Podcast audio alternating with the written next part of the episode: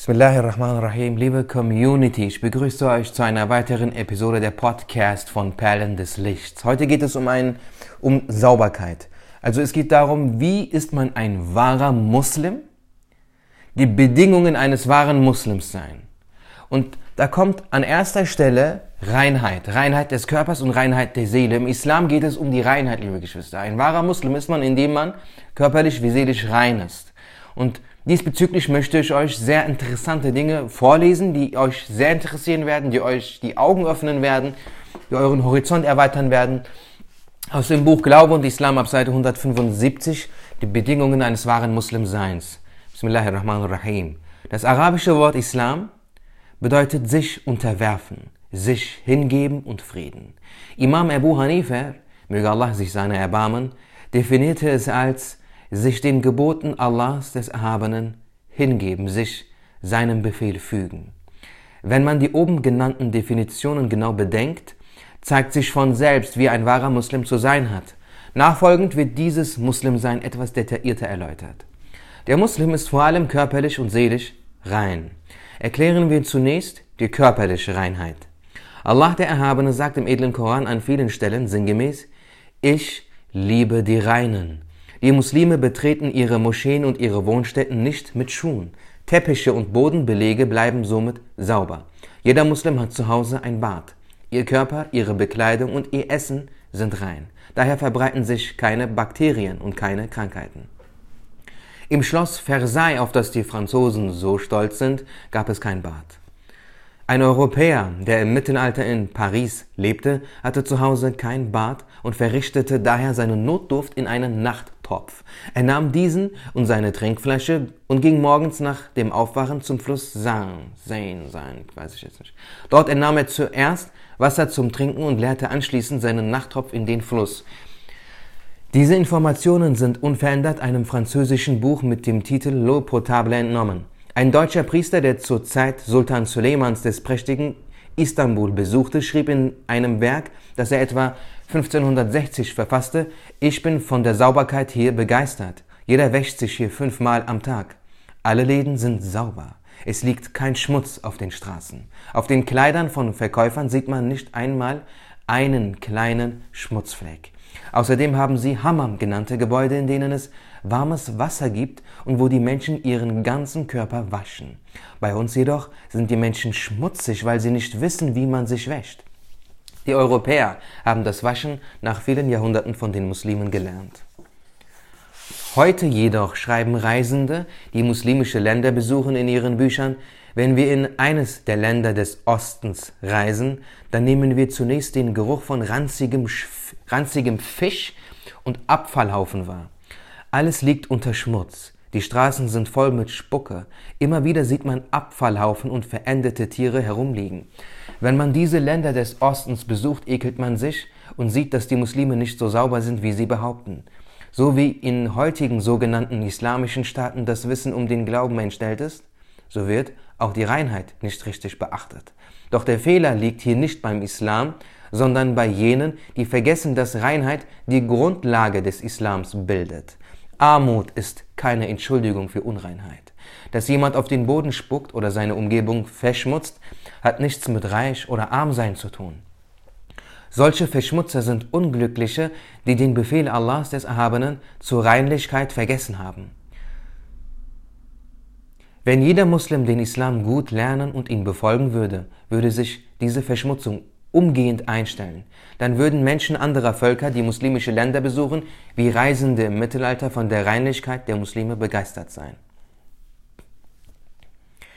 Ein wahrer Muslim ist sauber und achtet auch sehr auf seine Gesundheit. Er trinkt zum Beispiel keinen Alkohol, der ein Gift ist. Er isst kein Schweinefleisch, dessen Verzehr verboten wurde, weil er viele Gefahren und Schäden mit sich bringt. Unser Prophet, Friede sei mit ihm, hat die Wissenschaft der Medizin auf verschiedene Weisen gelobt. Er sagte zum Beispiel, es gibt zwei Arten von Wissen. Das Wissen um den Körper und das Wissen um die Religion.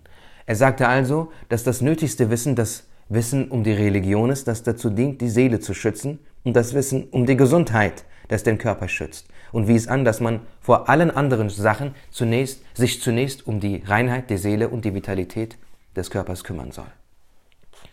Im Islam ist geboten, dass man sich das Wissen um den Körper noch vor dem Wissen um den Glauben aneignet. Denn alle guten Taten können nur dann verrichtet werden, wenn der Körper gesund ist. Allein diese Sache hier, liebe Geschwister, ist doch eine, ich weiß nicht, wie ich das sagen soll. Der Islam gebietet das Aneignen des Wissens um den Körper noch vor dem Wissen um den Glauben. Dabei ist der Islam eine Religion, liebe Geschwister. Das ist, keine, das ist kein Zweig der Medizin. Das ist eine Religion und, der, und, und die Medizin gehört mit in den Islam. Der Islam gebietet das Wissen um die Medizin, um den Körper, noch vor dem Wissen um den Glauben. Dabei ist der Islam die Verkündung des wahren Glaubens, der wahre Glaube. Es ist eine Religion. Aber der Islam weist uns den Weg zur ewigen Glückseligkeit, zum Frieden sowohl im Diesseits als auch im Jenseits, liebe Geschwister. Und auch das Jenseits kann man eben mit den Taten gewinnen, die man mit dem Körper verrichtet. Ja, eine, eine Religion, die, den, die das Wissen um den Körper noch vor dem Wissen um den Glauben stellt. Subhanallah. Gelobt sei Allah, der Herr der Welten. In allen Universitäten wird heute gelehrt, dass die Medizin in zwei Bereiche eingeteilt ist. Der eine ist die Hygiene, die dazu dient, die Gesundheit zu erhalten, und der andere ist die Therapie, also die Heilung von Kranken. Der erste dieser beiden Bereiche ist der wichtigere. Der Schutz der Menschen vor Krankheiten und die Erhaltung der Gesundheit ergeben die erste Aufgabe der Medizin. Auch wenn Kranke geheilt werden können, bleibt der Mensch nach einer Krankheit oft angeschlagen und in seiner Gesundheit beeinträchtigt. Man sieht, dass im Islam die erste Aufgabe der Medizin, nämlich die Hygiene, garantiert ist. Im zweiten Teil des Buches Al-Mawahibul Ladunniya wird mit Versen des edlen Korans bewiesen, dass im edlen Koran zu beiden Bereichen der Medizin ermutigt wird. Also liebe Geschwister, Hygiene ist der erste Teil, Therapie ist der zweite Teil. Therapie ist, wenn man schon krank ist, kommt die Behandlung. Aber die Hygiene soll das Krankwerden von vornherein verhindern. Und das ist das Wichtigere. Die Kunst ist es, erst gar nicht krank zu werden. Und das ist in der Medizin so, das ist aber auch in vielen anderen Zweigen der Wissenschaft, in vielen anderen Bereichen des Lebens auch so. Wenn ihr darüber nachdenkt, werdet ihr das äh, sehen können. Unser Prophet, Friede sei mit ihm, führte Briefwechsel mit dem byzantinischen Kaiser Herakleios. Sie sandten einander regelmäßig Boten. Einmal hatte Herakleios viele Geschenke mitgeschickt. Eines dieser Geschenke war ein Arzt. Als der Arzt ankam, sagte er, mein Herr, der Kaiser schickte mich, um euch zu dienen. Ich werde eure Kranken kostenlos heilen, behandeln. Der Gesandte Allahs, Friede sei mit ihm, nahm das Angebot an.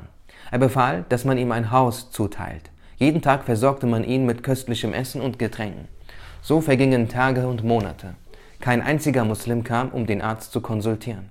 Eines Tages trat der Arzt beschämt zum Propheten, Friede sei mit ihm, und sagte, Mein Herr, ich kam hierher, um euch zu dienen, doch bis zu diesem Tag kam nicht ein Kranker zu mir. Ich habe nur herumgesessen und gut gegessen und getrunken und mich wohl gefühlt. Vielleicht sollte ich wieder Abschied nehmen.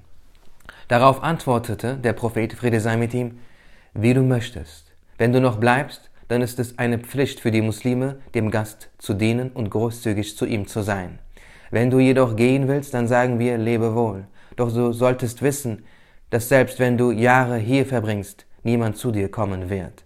Denn meine Gefährten erkranken nicht. Der Islam zeigt den Weg, nicht krank zu werden. Meine Gefährten achten sehr auf die Reinheit.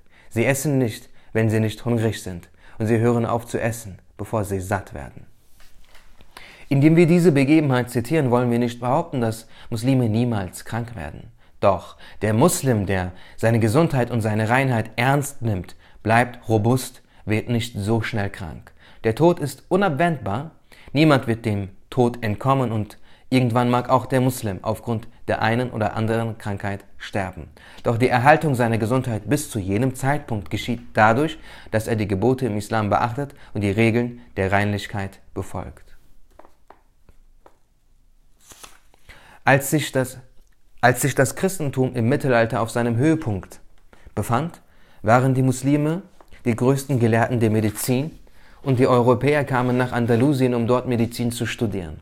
Es waren türkische Muslime, die die Impfung gegen die Pocken entwickelten. Jenner oder Genet, der, der diese Impfung von den Türken lernte, brachte diese Impfung erst 1796 nach Europa und wurde zu Unrecht als die Person, die die Impfung gegen die Pocken entdeckt hatte, berühmt.